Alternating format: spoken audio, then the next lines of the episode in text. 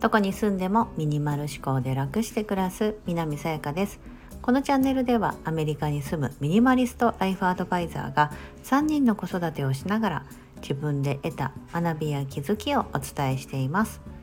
今日は継続力を維持する最終手段というようなお話をしたいと思います。何かを続けたいとか思った時にダイエットを続けたいとか勉強を続けたいとかうーんなんだろう何かこういうまあこのスタンド FM の配信とかもそうだと思うんですけどこう配信を続けたいとか、うん、何かこう一つのことをずっとこうやりやり続ける、まあ、継続は力なりという言葉があるけどなかなかそれが続かないというのが悩みの方もいらっしゃるかなと思うのでこの継続するための、まあ、最終手段的なところっていうのは、まあ、やっぱこれかなというのがあったのでそれをお伝えしたいと思います。まあ、結論は何かというともう周りの目を利用することだなと思うんです。うん、つまりその継続することをもう宣言してしまうみたいな感じですよね。うん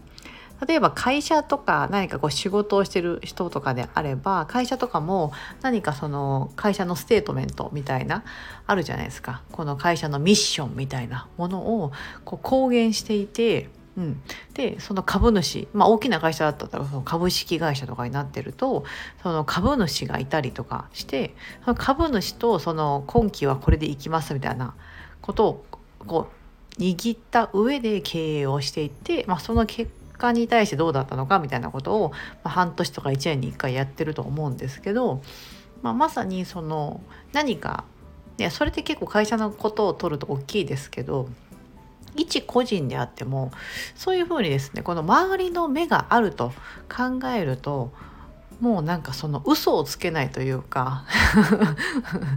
ね継続したいっと思ってた時にですねついですね甘えがで自分の中だけでその毎日やろうとか、うん、思ってると例えばまああの英語のトエックの点数をこれだけ取ろうとかやって自分の中だけの約束であると簡単に破れちゃうんですよね。だって人間ってみんな自分には甘いはずなんですよ、うん、だって自分が一番可愛いじゃないですか、うん、でもそれをそれをやっぱりなんかこう自分のこう自分を律してというか、うん、でもそうそう続けていくことで、まあ、結果が生まれたりとか成果につながっていくと思うんですよね。うんうん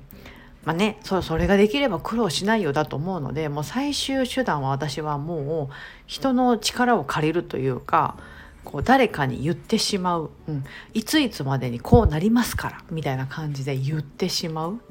私がそう今やってる100日チャレンジとかもそうですよね。もう大々的にですね。100日間でなりたい自分になりますみたいな感じでその進捗をこうお見せするみたいな、うん。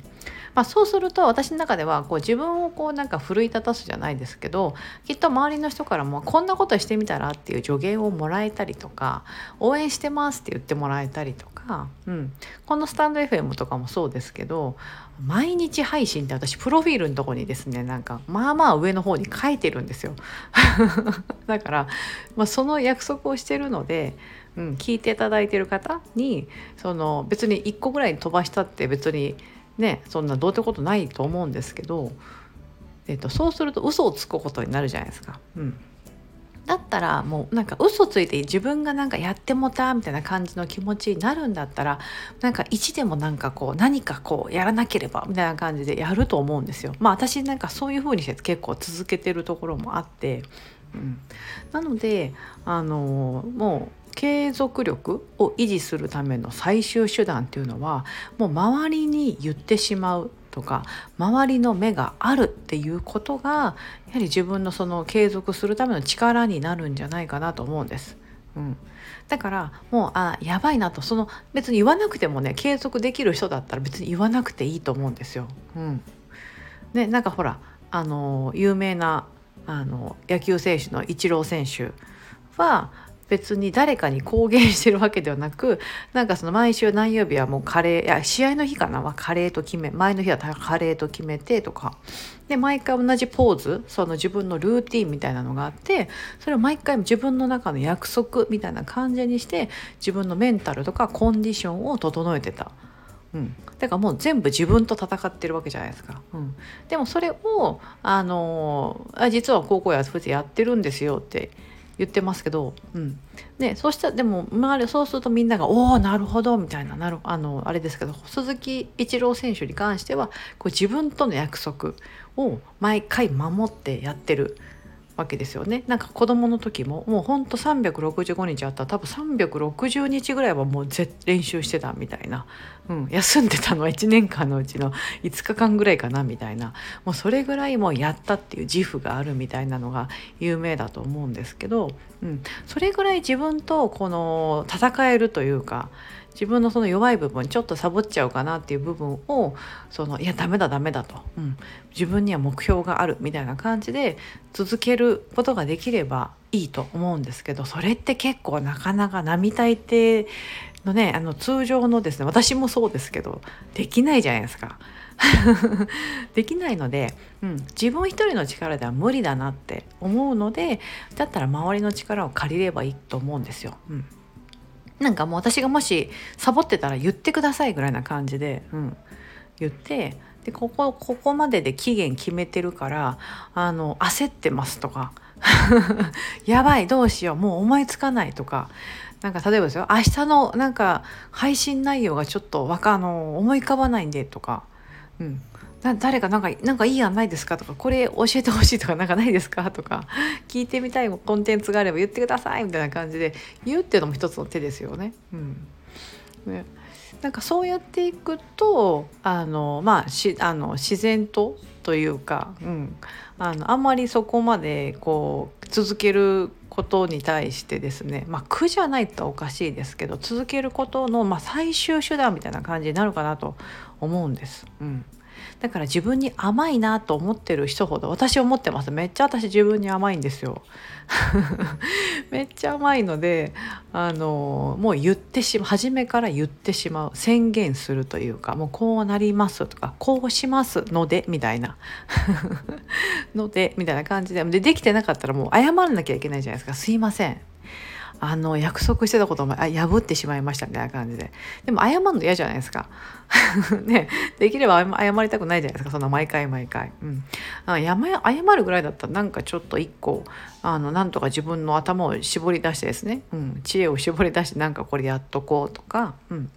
ていうふうにできできてるなと思うんです。はい。なので今日はですね継続する継続力を維持するための最終手段ですよね。私がテーマにしたのが継続力を維持するための最終手段としては人の目を利用する、うん、人の声を利用するとかでもいいのかな、うん、周りの人にあの宣言してまたはそうやって助けてもらって、うん、その自分の継続力っていうのを落とさないように続けていく。うん、でずっと続けていくと絶対その道のプロになれるんです。えっ、ー、とね1,000時間だったかな1,000時間だったかな。だいたいあの期間にすると10年とかあの通常の仕事あの会社員とかでの方であれば10年もやってればその道の必ずプロと呼ばれるぐらいのそのやってるこなしてる時間、うん、をあの過ぎてるので、うん、あの前も言いましたけどあの何かこう何にも私にはないとか言ってたとしてもし10年間何か一つの仕事に取り組んでいたのであればもうその仕事のプロと言っても過言ではないので、うん、それをじゃあその知恵だったりとかそのやり方を誰かに教えてみるとか、うん、